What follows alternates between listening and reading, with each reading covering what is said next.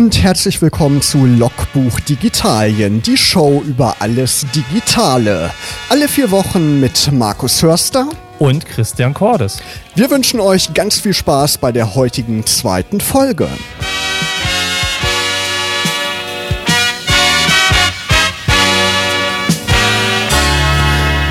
Ja, Christian, schon Folge 2 von Logbuch Digitalien. Die erste Sendung ist ja gut gelaufen im Mai, ne? fand ich auf jeden Fall. Die ja. Resonanz war auch gut. Ja, sehr viel Feedback bekommen, äh, war, war eine super Folge. Inzwischen gibt es Logbuch Digitalien ja auch als Podcast. Wir haben ja die Internetseite logbuch-digitalien.de. Da kann man sich die letzte Folge nochmal anhören, wenn man die verpasst hat. Und wir sind jetzt auch ganz einfach bei iTunes zu finden, haben einen RSS-Feed. Da kann man den Podcatcher seiner Wahl benutzen und da dann uns zuhören. Ganz genau. Live, entweder halt, wie gesagt, dienstagsabends alle vier Wochen hier auf Radio Okerwelle oder halt nachträglich äh, auf Konserve zum Mitnehmen in, als Podcast oder halt über unsere Website. Genau, und mir fällt da gerade noch was ein, wenn wir die Folgen online stellen, da schneiden wir immer die Musik raus, weil wir ja natürlich nicht die Rechte für haben. Wir haben aber bei Spotify jetzt eine offizielle Playlist, die heißt Logbuch Digitalien und wenn ihr euch die Show anhört und dann die Musik, die wir ansagen, Song hören wollt, dann abonniert einfach die Playliste. Da sind dann die Songs auch von der heutigen Sendung in den nächsten Tagen zu finden. Genau. Ja, und dann starten wir jetzt einfach mal mit Musik erstmal und dann steigen wir in das erste Thema ein. Wir wollen uns ja mit Neuigkeiten beschäftigen. Da gibt es ja so einiges zu berichten, zum Beispiel von Apple und es soll heute auch noch um die Reisezeit gehen. Also da dürft ihr auf jeden Fall gespannt sein. Jetzt gibt es aber erstmal Musik von EMF Unbelievable. Viel Spaß! Vier Wochen ist die erste Folge von Logbuch Digitalien jetzt schon her und in vier Wochen, gerade in der heutigen schnelllebigen Zeit, da passiert ja sehr viel im Technikbereich. Christian, was ist dir so in letzter Zeit aufgefallen, was so Neues vorgestellt wurde? Naja, es waren einige Produktpräsentationen, unter anderem die, die Apple Keynote zur WWDC. Ähm, heute gerade ganz frisch vor einer halben Stunde erst äh, beendet das ähm, OnePlus äh, wo das neue OnePlus 5 Smartphone vorgestellt worden ist. Also hat sich in, unter den Produkten eine ganze Menge getan. Ja, der Smartphone-Hype ist nach wie vor groß, ne? aber wollen wir mit Apple vielleicht mal anfangen? Was ist da so die wichtigste Neuerung aus deiner Sicht gewesen? Also aus meiner Sicht, glaube ich, hat sich, hat sich ähm, Apple durchgerungen, die Prozessoren alle zu erneuern. Und zwar durch die gesamte Palette. Also von den MacBooks über, das, über die iMacs. Ähm, alle haben Kaby Lake als Prozessor, sind jetzt so ein bisschen auf dem aktuellsten Stand. Und ähm, was ich sehr herausragend fand, ist ähm, der neue iMac. Also der gefällt mir sehr gut, auch mit dem Power, die er dahinter hat. Und natürlich dann für die Pro-Consumer, also die, die wirklich das als Workstation brauchen und wirklich sehr viel mit Mac arbeiten, produktiv sind, Videos schneiden und ordentlich, ordentlich Kapazitäten und Power brauchen, den iMac Pro, den ich wesentlich genau. gelungener finde als ähm, die, die, die Renderurne, wie sie früher hieß, beziehungsweise noch die Käsereibe, den großen silbernen Kasten. Ja, Mac-Produkte waren ja immer schon traditionell ein Tool für Kreative, aber in den letzten Jahren haben viele so den Eindruck gehabt, dass Apple nicht mehr so viel macht für die Kreativbranche. Die Geräte, die wurden so ein bisschen weiterentwickelt. Es gab nicht mehr wirklich einen richtig leistungsfähigen Rechner. Auch der ähm, Mac, ne, der Mac Pro, der ist ja in Form dieser kleinen Mülltonne, so sieht das auf jeden Fall aus, rausgebracht worden vor drei, vier Jahren.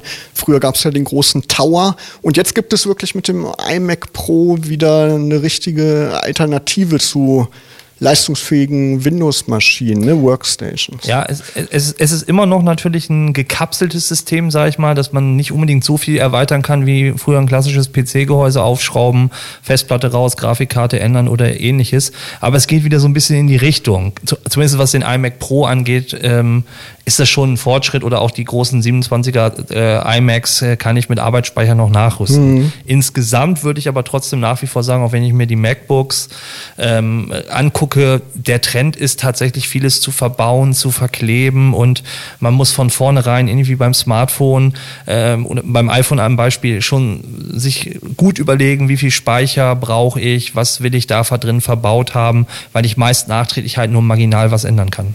Apple war da bestimmt auch ganz schön im Zugzwang. Ne? Microsoft hat das Surface Studio vor einigen Monaten rausgebracht. Dieser, dieser große Bildschirm, 30 Zoll, glaube ich, oder noch größer, wo auch, äh, wo man mit einem Stift malen kann da war Apple bestimmt ganz schön im Zugzwang, auch was nachzuliefern für die Kreativen. Ne? Ja, ich, ich glaube, das hat man an der Keynote auch so ein Stück weit gesehen. Also diese Verschmelzung zwischen Desktop-Betriebssystem und Mobile-Betriebssystem, also macOS versus iOS, ähm, da fang, fangen an, tatsächlich immer mehr Welten miteinander zu verschmelzen. Das, was Surface und Microsoft ja schon von Anfang an hatten, ein Windows 10, was praktisch auf den Tablets genauso wie auf einer Desktop-Maschine oder zum Teil auch auf dem Smartphone läuft. Da sträubt sich Apple noch so ein bisschen vor, beides in einem Topf zu mischen. Man sieht es an dem neuen iOS 11 schon, auch mit dem Dock und mit Files, was ich einen klassischen Dateimanager habe, aber es ist noch, glaube ich, meilenweit davon entfernt. Und eine Prognose zu wagen, ob es irgendwann mal eins wird, finde ich gerade aktuell auch echt äh, sehr herausfordernd und schwierig. Ich würde es mir an einigen Stellen wünschen, dass ich auch mit einem iPad Pro oder mit einem iPad auch einen USB-Stick anschließen kann, wesentlich besser halt auch mit externen Datenquellen arbeiten kann. Aktuell ist es noch nicht so und zum Teil ist für den Produktiveinsatz ein, Apple-Tablet noch nicht so ganz intuitiv, wie als wenn ich ein MacBook nutzen würde. Ist auch die Frage, ob man das will, ne? oder ob so eine Trennung aus ähm, Gerät, mit dem man Filme guckt, mit dem man im Web surft und dann ein Arbeitsgerät, ein Laptop, ob das nicht vielleicht auch wünschenswert ist, so für den Alltag. Ne? Wenn man tatsächlich guckt, die meisten Leute, die ein iPad haben, haben ein iPad als Zweitgerät oder halt, sag ich mal, im, Seniorenbereich ist es halt praktisch der PC-Ersatz, weil viele Dinge wie E-Mails lesen, Videotelefonieren, Skypen, ähm, Webbrowsing, ein paar Seiten aufmachen, das geht mit dem Tablet auch ganz gut. Also von daher hat es momentan noch so einen Twitter-Status würde ich persönlich sagen. Ich hatte mir auch immer überlegt, kaufe ich mein Tablet oder lasse ich es bleiben? Und seitdem ich ein Smartphone habe, das 5,5 äh, Zoll Displaygröße hat, hat sich das irgendwie erledigt. Ne? Da sehe ich gar keine Notwendigkeit, ein Tablet zu kaufen. Wie gesagt, was ich noch weiter an der WWDC spannend fand, ist wie gesagt ähm, die Neuheiten in Sachen Betriebssystem. High Sierra ist jetzt nicht unbedingt der beste Name, finde ich persönlich. ähm, aber hat ein paar neue Features, die ich ganz spannend finde. Auch iOS 11 ähm, finde ich ganz gut. Was ich sehr überraschend fand, ähm, obwohl man es da so ein bisschen in der Gerüchteküche schon hat brodeln hören, ist dieser HomePod. Mhm. Äh, außer, dass ich den Namen ultra dämlich finde. Aber ähm, dieser Trend auch, äh, was wir schon in der letzten Folge hatten, Alexa, Speaker, mehr so im Home-Entertainment-Bereich. Also nicht nur, dass die Geräte mobil sind als, als Device, sondern sondern halt letztendlich auch ähm, das Sound und Assistenten in ein Gerät zu verbauen und das im Wohnzimmer klassisch stationär zu betreiben, scheint, scheint ein neuer Trend zu sein, der bestimmt auch aufgehen wird. Aber Apple geht da doch ein bisschen einen anderen Weg. Ne? Die setzen sehr auf Musik, bewerben das HomePod-Gerät sehr im Zusammenhang mit iTunes und mit dem Abo-Modell, was dahinter steht. Das ist ja schon ein anderer Ansatz. Google, Amazon und so weiter die bewerben diese Geräte ja eher als Sprachassistent, der einem im Alltag weiterhilft. Ne? Das hängt aber auch, glaube ich, mit der, mit der Herkunft von Apple zusammen. Also iTunes, Musik, der iPod, das sind ja so die, die, die Revolutionsschritte von, von Apple. Also das hat Apple groß gemacht in den, in den Jahren, in den 2000er Jahren, also noch bevor das iPhone 2007 auf den Markt kam, war ja die erste Revolution, dass sie die Musikmarkt umgekrempelt haben, einen portablen Musikplayer im MP3-Format hatten. Ähm, und ich glaube, das haben sie nicht vergessen. Und diese, diese Basis, die sie sich geschaffen haben, ist eigentlich die logische Weiterentwicklung in der Konsequenz halt für sie der HomePod. Ich denke, dass Pod auch deswegen im Namen steht, ne, um diese ja. Ähnlichkeit äh, herauszuheben. Was ist dir noch aufgefallen bei der Keynote, bei der Worldwide Developers Conference von Apple? Spannend fand ich am Ende, dass dieses äh, von Steve Jobs immer dieses One More Thing in so einer etwas abgewandelten Tim Cook-Manier ähm, halt doch aufgegriffen worden ist. Also da hat, hat glaube ich, auch die Journalistenszene so ein bisschen innerlich Applaus geklatscht, dass man doch noch was rausgezaubert hat. Ähm, ich glaube, für Apple ist es immer verdammt schwer, irgendetwas geheim zu halten, aber trotzdem äh, hatte ich so das Gefühl, okay, es ist so wieder wie früher. Also, wenn ich noch zu, äh, zu Steve Jobs Zeiten Keynotes geguckt habe, dann hat man auf dieses, äh, auf diesen magischen Satz One More Thing immer hingezittert, weil dann wurde irgendwie die große Wundertüte geöffnet. So ein bisschen hatte die Keynote dieses Mal, fand ich, wieder Aufbruchstimmung verbreitet, war spritzig, war gut, äh, hat mir sehr gefallen. Obwohl der HomePod war ja auch zu erwarten, ne, nach den anderen Produkten. Ja, Irgendwie also, schon. Ne? Groß, groß, das absolute One More Thing war nicht da, aber es war eine wesentlich, fand ich, bessere Keynote als die letzten Male. Wollen wir zu einem brandaktuellen Thema rüber wechseln oder wolltest du noch zu Apple was sagen? Nee, Apple bin ich, äh, mit Apple bin ich durch. Mit dann. Apple bist du durch. Äh, OnePlus habt ihr vielleicht auch schon mal gehört. Das ist so ein Smartphone-Startup-Unternehmen. Ja, Startup kann man jetzt auch nicht mehr sagen, aber war ein Startup. Das hat das OnePlus One im Jahr 2014, meine ich, im Frühjahr rausgebracht. Das hat man anfangs nur über Einladung bekommen. Also wenn jemand das OnePlus One hatte, konnte der anderen Leuten fünf Einladungen schicken und die konnten das dann auch kaufen. War Kampfpreis, ne, ein Flaggschiff-Smartphone mit wirklich neuestem Prozessor, neuesten Komponenten für damals 299 Euro, also sehr günstiger Preis für so ein leistungsfähiges Gerät. Heute hat äh, OnePlus das äh, OnePlus 5 schon vorgestellt. Was ist dir da aufgefallen an äh, Neuerungen? Also äh, OnePlus hat ja immer auch so ein bisschen mit dem Slogan beworben, den iPhone-Killer zu haben. Und ähm, wie gesagt, heute um 18 Uhr ging das Live-Event los. Und was mir aufgefallen ist, ist, ähm, sie setzen auch auf eine Dualkamera mit richtig viel Megapixel. 16 und 20 Megapixel, wenn ich es noch richtig im Kopf habe. Klassisch für ein Android-Smartphone, ähm, ordentlich Prozessorleistung, 8 GB maximal internen RAM. Also das ist schon eine richtige Maschine und sie, sie, sie versuchen so ein bisschen das, was dem iPhone immer vorausgesagt wird, so eine perfekte Kamera zu haben, eventuell schon so in Richtung Spiegelreflexkamera-Ersatz. Das wollen sie mit dem OnePlus 5 noch mehr knacken.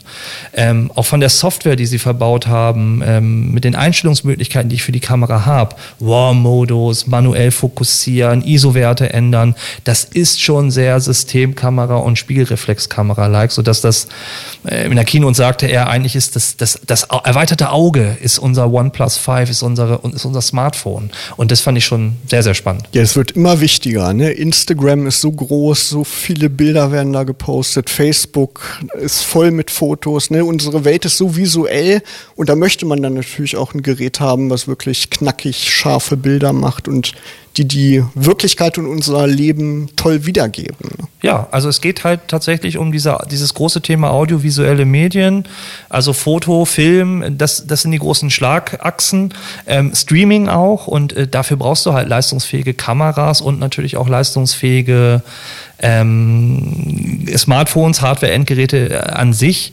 Und was natürlich dazu kommt für die Kamera, ist halt auch nochmal wichtig, dass natürlich dadurch, dass ich das Smartphone immer dabei habe, auch im Lifestyle, im Abendbereich Bilder gut sein müssen, bei schlechten Lichtverhältnissen. Da, wo jeder Hobbyfotograf an den ISO-Werten und Co. an der Blende schrauben kann, das kann ich natürlich beim klassischen Smartphone so nicht wie bei einer Spiegelreflexkamera. Und da muss natürlich Software beziehungsweise das, was hardwareseitig verbaut ist, schon sehr exzellent sein, um das ausgleichen zu können. Kannst du vielleicht noch mal erklären, wozu diese Dualkamera gut ist? Na, diese Dualkameras in den Smartphones versuchen ja immer, es gibt ja unterschiedliche Ansätze. Beim ähm, iPhone ist es so, dass es eine meistens eine größere Megapixel-Kamera und eine kleinere ist. Das heißt für den Nahbereich und für den weiten Bereich. Zum Teil werden die Bilder dann übereinander gelebt und äh, auch Unschärfen beziehungsweise auch eine Fokussierung halt besser hinzubekommen. Das heißt, man nutzt eigentlich die Power von zwei Kameras. Es gibt andere Ansätze, wie zum Beispiel, ich glaube, beim Huawei P10 ist es so, dass eine Farb- und eine Schwarz-Weiß-Linse verbaut ist, sodass praktisch, wenn ich rein Porträtmodus, äh, im Porträtmodus bin, äh, man die, die, die Schärfe und die, die Knackigkeit eines Schwarz-Weiß-Bildes noch mit einrechnen kann. Da haben die Smartphone-Hersteller unterschiedliche Konzepte, aber was insgesamt ist oder was man insgesamt sagen kann und sehen kann, dass diese Duallinsen, egal in welchem Smartphone, eigentlich immer noch bessere Bilder machen als das gleiche Modell mit nur einer Linse. Ich bin gespannt, da mal Bilder zu sehen. Auf der Internetseite kann man sich auch schon ein paar angucken. Ich bin da eben gerade mal draufgegangen auf die Seite und was ich ganz witzig finde, die werben mit einem eigentlich Standardfeature, was wir seit Jahren aus den Smartphones kannten, nämlich die Kopfhörerbuchse, die ja unter anderem Apple wegrationalisiert hat. Ne? Ja, da, da, da, streiten sich ja nach wie vor die Geister, ob äh, die Zukunft kabellos ist. ist. Ähm, ich finde es gut. Also ich brauche tatsächlich persönlich nicht die Kopfhörerbuchse, weil ich auch meine AirPods halt einfach als Kopfhörer Bluetooth-mäßig liebe. Ich kann aber auch verstehen, dass einige das Kabel haben wollen. Ähm, von daher ja, wo, wo ich die Kopfhörerbuchse nicht Sinn macht oder immer schwierig ist, ist bei der Diskussion, ähm, was ja auch bei Smartphones immer häufiger geführt wird, diese Wasserfestigkeit. Und ähm, je mehr Eingänge ich logischerweise in einem Smartphone habe, mehr Buchsen, das sind auch immer die neuralgischen Punkte, wo natürlich Wasser reinkommen kann. Von daher würde natürlich unter dem Aspekt auch einiges dafür sprechen, halt die Kopfhörerbuchse wegzulassen. Klar, und das nimmt doch immer Platz weg. Ne? Irgendwann, wenn man Smartphones noch dünner bauen will, dann kommt man irgendwann an Limits ran. Ne? Klar. Aber viele Leute haben natürlich teure Kopfhörer für mehrere hundert Euro und die möchte man dann natürlich auch unterwegs nutzen. Ne? Ist ja verständlich. Du hast noch ein Gerät mitgebracht, ein anderes Smartphone von äh, Motorola. Das ist auch eine ganz besondere Kamera. Willst du da noch mal was zu sagen? Ja, wir haben in Vorbereitung der Sendung äh, äh, reden Markus und ich natürlich über diverse Kommunikationskanäle auch und haben da beim beim Chatten über Facebook was, glaube ich, festgestellt so nach der Frage, also die Fragestellung, jetzt kommt das OnePlus-Event, äh, was kauft man denn jetzt so aktuell an Android-Smartphones, was gibt es? Und ich habe mir letztens ähm, bei einem großen Online-Händler das Moto Z, also das Motorola Z ähm, billig geschossen und bin ganz begeistert, ähm, weil es erstens ein klassisches nacktes Android ist, also nicht wie bei Samsung oder anderen Herstellern noch irgendwie eine, eine Oberfläche drüber mhm. geschmörgelt, die das System vielleicht auch ausbrennt, sondern ein rein natives Stock Android, wie man so schön ja. sagt. Das zweite, was ich beim Moto Z ganz gut finde, ist, dass es diesen modularen Ansatz hat. Das hat hinten praktisch auf der Rückseite so Stifte, so Konnektoren, wo ich Moto Fotomods, so nennt sich das, ähm, draufklicken kann. Das Ganze wird per Magnet gehalten. Ähm, da gibt es aktuell einen Aufklapp- oder aufsteckbaren Beamer mit dem ich Präsentationen oder auch Serien streamen kann, an die Wand werfen kann. Es gibt ein Bluetooth, äh, Quatsch, es gibt ein, ein GBL Soundpack, wo ich praktisch nochmal Boxen drauf habe. Natürlich ein Akku-Pack, um die Laufzeit zu verlängern. Und interessant, ein Hazelblatt äh, Kameramodul. Das heißt, ich kann hinten einen zehnfach optischen Zoom äh, als Kamera äh, drauf docken und kann damit die, die Fotoqualität und vor allen Dingen auch die, ja, das Zoom, die Brennweiten halt äh, des Smartphones verbessern. Also wird das Smartphone dann richtig zu einer Kompaktkamera quasi, ne? Ganz genau. Da gab es genau. schon mal von Sony so einen Ansatz mit so einer auch Q, Q10 oder so hieß es, glaube ich, oder QX10, auch so ein ranklippbaren, aber hier ist es tatsächlich so, dass es bündig hinten mit dem Gehäuse abschließt und ähm, Haselblatt oder Hazelblatt war, glaube ich, wenn ich es richtig noch zusammenkriege, die Kamera, die das Foto auf dem Mond geschossen hat von Armstrong. ja, stimmt. Ich das war, glaube ich, ja. die gute alte Hazelblatt. Ja, das sind ja ganz teure Kameras. Die kosten zwischen 10.000 und 20.000 Euro ne? und da werden Modefotografien mitgemacht. Ja. Äh, es gibt ja von Samsung zum Beispiel und auch von Microsoft und HP diesen Ansatz, dass man Smartphones, die ja wirklich in den letzten Jahren so äh, leistungsfähig geworden sind, wie wir uns das vor wenigen Jahren von äh, stationären PCs nicht äh, haben träumen lassen, dass man die in so ein Dock packt und dann auf einem großen Monitor ganz normal arbeiten kann, wie mit einem PC. Kann man das damit auch machen? Äh, noch nicht. Es gibt, nicht. es gibt ein Kickstarter-Projekt, ähm, Superbook nennt sich das. Da kann ich praktisch ähm, mein Smartphone an ein Gehäuse, was wie ein, wie ein Laptop aussieht, ähm, dran klicken per USB-Kabel und habe dann praktisch eine große Tastatur, großen Screen, nutze das Betriebssystem des Smartphones als Betriebssystem für dieses Laptop. Das, was du am Beispiel meinst, ist zum Beispiel bei Windows 10 dieses Cont Continuum. Continuum, genau. Genau, wo ich dann praktisch das Smartphone nutzen kann. Was er da aber auch nur macht, ist das Ganze hochskalieren und ist es nicht komplett hundertprozentig vergleichbar wie eine Windows 10 Installation auf einem Laptop. Also einige Sachen sind nicht vom Komfort her gleich und von der Usability gleich, muss man leider sagen. Aber ich kann mir vorstellen, das könnte die Zukunft sein, weil man dann immer seine persönliche Arbeitsumgebung dabei hat und auf dem Arbeitsplatz und zu Hause einfach das Gerät reinsteckt und man hat alles wie gewohnt. Ne? Ja, dann sind wir aber genau bei der Frage von mit der, mit der Kopfhörerbuchse, weil da musst du zum Telefonieren das ja trotzdem wieder rausreißen. Oder ein, oder ein Kopfhörer Kopfhörer haben. Und da bietet sich natürlich dann Funk definitiv an, weil sonst muss es immer aus dem Dock rausnehmen. Das stimmt, da hast du recht. Auf jeden Fall hat man beim Smartphone den Vorteil, man hat immer eine Kamera dabei, haben wir ja eben gehört. Und man muss, weil sie ja natürlich auch digital ist, keinen Farbfilm mehr reintun, kann den Farbfilm dann auch nicht mehr vergessen. Hier ist Musik von Nina Hagen. Ja, die Schüler, die freuen sich bestimmt. Übermorgen starten die großen Ferien, die Sommerferien in Niedersachsen und viele fahren natürlich in Urlaub, manch einer auch ins Ausland, ins europäische Ausland, in die EU. Und da gibt's seit letzter Woche eine große Neuerung, Christian. Ne? Ja, die Roaming-Gebühren sind weggefallen. Genau, was äh, ist da passiert genau? Naja, früher brauchte man ja, wenn man das Smartphone auch komplett im Ausland nutzen wollte, also nicht nur um SMS zu empfangen, ähm, ein Auslandspaket äh, oder Tarif. Ähm, mittlerweile ist das bei den Vollzeit, also äh, Vertragstarifen halt auch mittlerweile drin. Aber gerade so im Prepaid-Bereich war das teilweise problematisch. Und diese Roaming- Gebühren sind praktisch eliminiert worden. Das heißt, so ganz grob gesprochen, ich kann meine Inklusivminuten, mein Inklusiv-Surfvolumen, was ich habe, meine freie SMS etc. pp. auch mit ins Ausland nehmen, ins europäische Ausland. Aber da gibt es so einen kleinen äh, Pferdefuß, einen Haken. Man muss halt bei den einzelnen Netzbetreibern gucken, wie die diese Europazonen halt äh, definieren. Okay. Bei T-Mobile ist zum Beispiel die Schweiz mit drin, bei anderen nicht. Mhm. Dafür ist dann halt ein anderes Land mit drin. Ich sag mal, die klassischen Länder sind bei allen mit drin, also ob es Italien, Spanien, ähm, ähm, Frankreich ist, aber bei einigen muss man halt nochmal separat gucken, ob es inkludiert ist oder nicht. Und es geht auch nur um Telefonie. Datenroaming gibt es weiterhin. Doch, Daten ist auch mit ist drin. Ist auch mit drin, Ist echt? auch mit drin, auch bei den Prepaid-Tarifen zum Teil. Ähm, aber man muss halt natürlich gucken, dass die Netzgeschwindigkeiten ähm, zum Teil andere sind. Also wenn ich in Deutschland zum Beispiel einen Vertrag habe mit LTE 150 Mbit im Downstream, dann kann das sein, dass ich diese 150 Mbit im Downstream LTE-Geschwindigkeit nicht in den Niederlanden oder nicht in Italien automatisch mit habe. Also auch da lieber nochmal gucken, wie verhält sich das, was leisten die Anbieter von der Netzkapazität und von der Geschwindigkeit. Geht das auch für eingehende Anrufe? Also wenn ich jetzt im Ausland bin und du mich aus Braunschweig anrufst? Ich, ich, meine, da ist das äh, Roaming immer noch vorhanden. Naja, der, grundsätzlich ist es ja immer so, dass der, der, ähm, der Anrufer nicht wissen kann, wo der, der Empfänger mit seinem Smartphone ist. Wenn ich aber eine deutsche Nummer anrufe, zahle ich letztendlich, also würdest du auch nur den Deutschlandpreis zahlen. Da ich das Telefonat im Ausland empfange und jetzt die Roaminggebühren abgeschafft sind, ist das kostenneutral. Okay, das gilt für ja. alle Szenarien. Ja. Was muss man noch so bedenken im Urlaub, wenn man unterwegs ist mit seinem Smartphone und das nutzen will? Naja, der Klassiker ist natürlich am Strand. Ähm, da äh, gibt es so zwei Komponenten, an die man denken muss, glaube ich. Das erste ist, nicht jedes Smartphone ist automatisch wasserdicht und vor allen Dingen auch ähm, staubdicht, äh, Strand, Sandkörnerdicht. Also von daher lieber nochmal nachgucken und es nicht provozieren.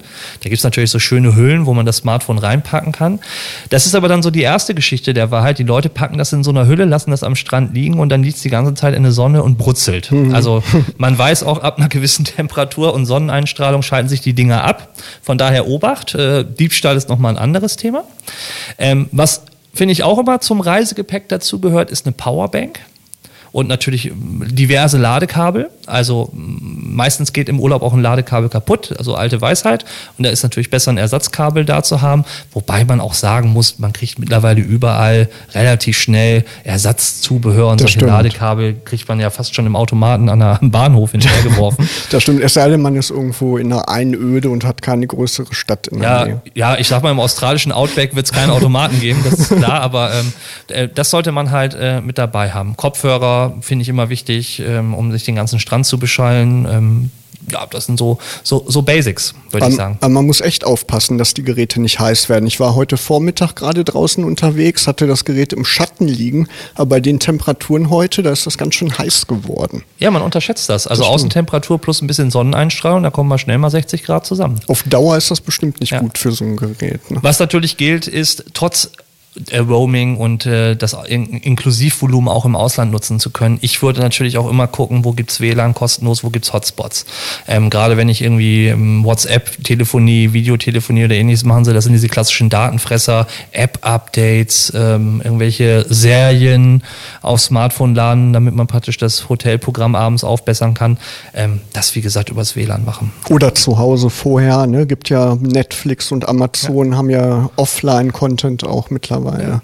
Was man auf jeden Fall bedenken muss, das gilt aber im Inland sowie im Ausland, sobald ich mich in einem öffentlichen Hotspot oder in einem WLAN-Netz befinde, was praktisch nicht passwortgesichert ist, ähm, ich empfehle immer einen VPN äh, zu haben, also ein Virtual Private Network, um halt den Schutz der Daten zu, zu, äh, zu schützen, also das, die Kommunikation Tunnel äh, und darüber hinaus halt auch grundsätzlich die Systeme äh, vorher abzudaten. Also lieber nochmal in Deutschland vor der Reise gucken, gibt es ein grundsätzliches Systemupdate für mein Smartphone oder für mein Tablet, vielleicht nochmal die wichtigsten Apps abzudaten und ähm, ja, mit einem frischen, guten System halt loszufahren. Ja, Deutschland hat ja meiner Meinung nach vielerorts noch Nachholbedarf, was so WLAN-Abdeckung angeht. Das sieht ja in anderen Ländern schon anders aus und gerade auch in großen Metropolen, wenn man Städteurlaub macht, ne, hat man eigentlich überall Wi-Fi. Ja, zum Teil sind die Strände unter äh, Wi-Fi gesetzt. Also äh, in Spanien habe ich das schon erlebt, dass man mitten am Strand im, äh, auf der Liege liegt oder im, im Sand, äh, Strandkorb sitzt und äh, hä, Strand-WLAN kostenlos oder der,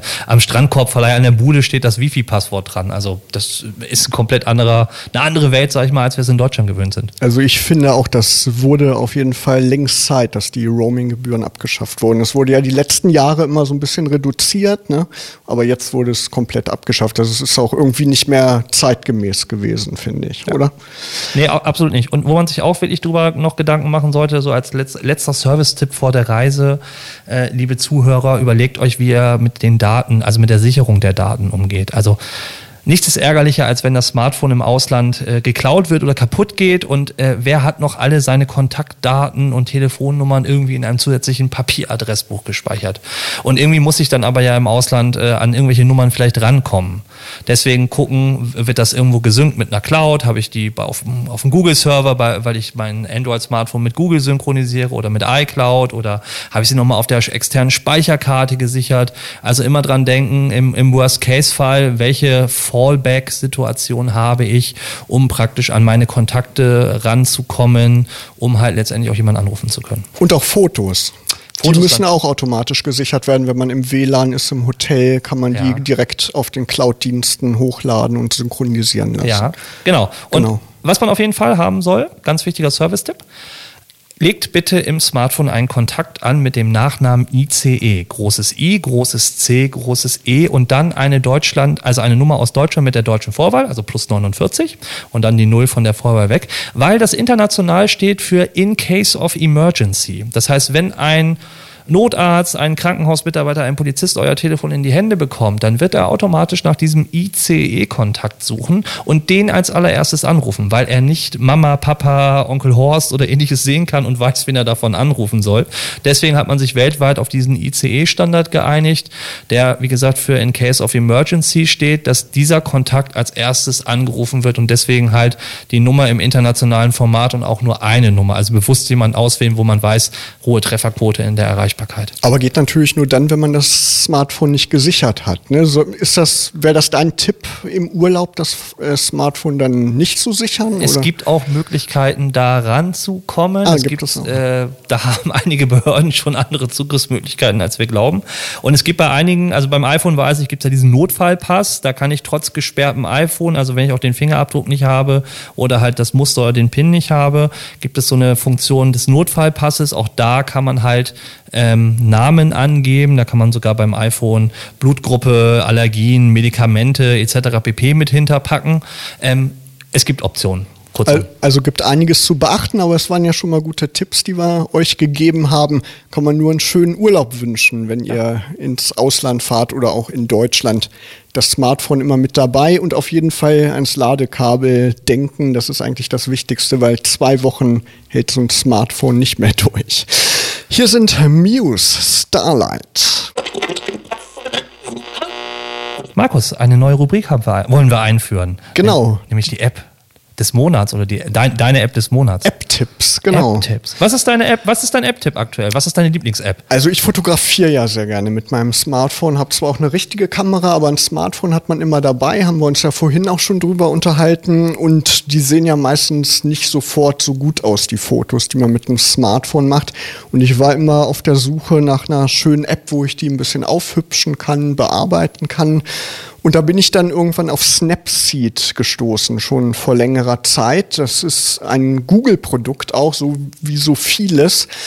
Und die funktioniert echt gut. Google hatte vor einigen Jahren Nix Software aufgekauft. Das war ein Unternehmen, was Plugins für Photoshop und Lightroom, also für professionellere Anwendungen hergestellt hat.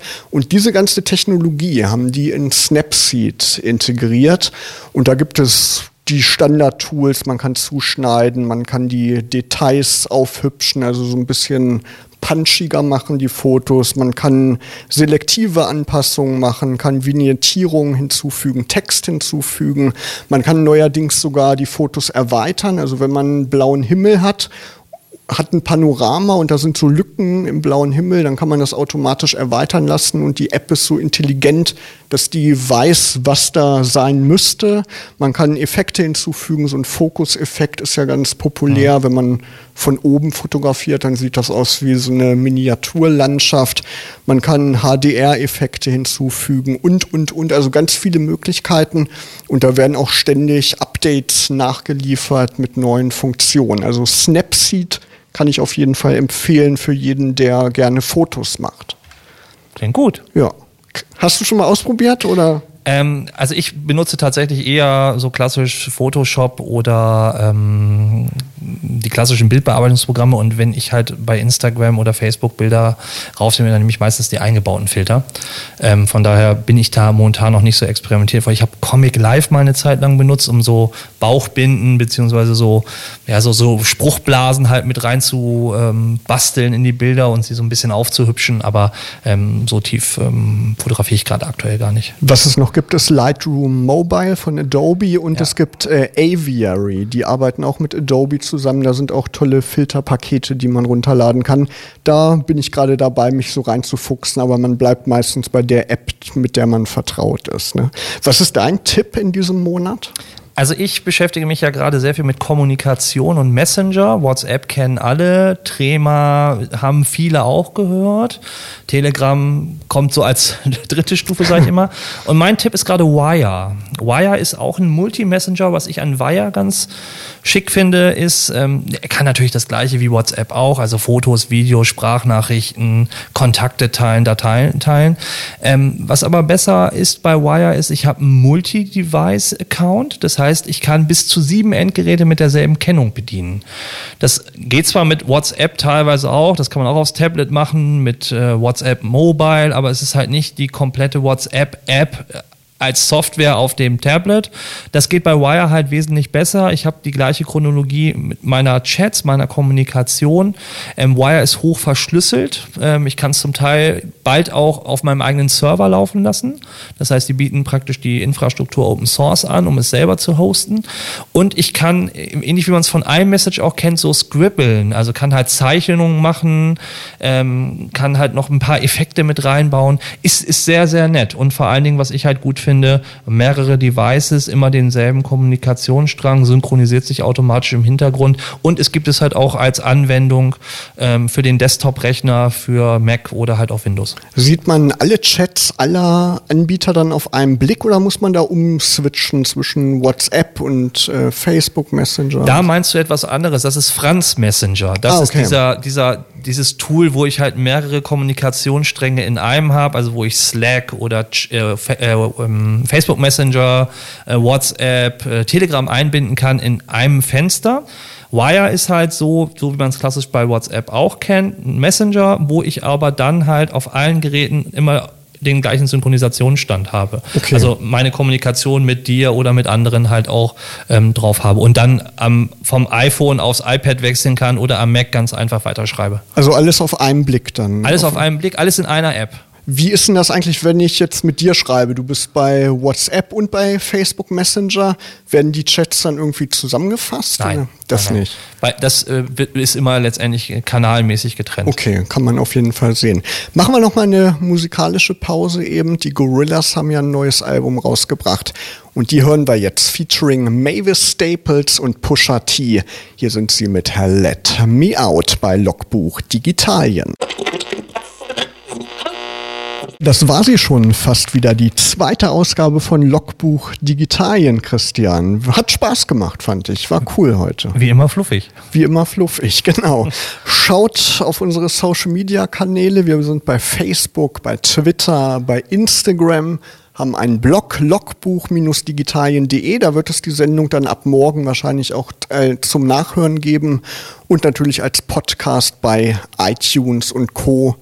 Und morgen, einfach abonnieren. Und morgen auch nochmal auf Radio Okerwelle, wenn ich richtig informiert bin. Ne? Genau, und morgen gibt es die Wiederholung um 9 Uhr auf Radio Okerwelle, genau. Die nächste Sendung, Markus, ist am? Am 18. Juli, also genau in vier Wochen.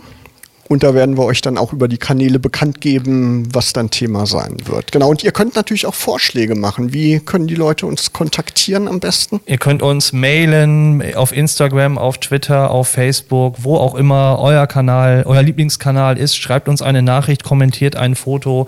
Was sind Themen, die wir grundsätzlich mal bei Logbuch Digitalien aufgreifen sollen? Was sind interessante Studiogäste, die wir uns einladen können? Wir sind gespannt darauf, was eure Ideen, eure Wünsche und euer Feedback auch ist. Die E-Mail-Adresse ist logbuchdigitalien.okerwelle.de. Ja, und das war's auch schon. Am Mikrofon verabschieden sich Markus Hörster und Christian Cordes. Das war die zweite Ausgabe Logbuch Digitalien. Bis zum nächsten Mal und bis dahin eine schöne digitale Zeit.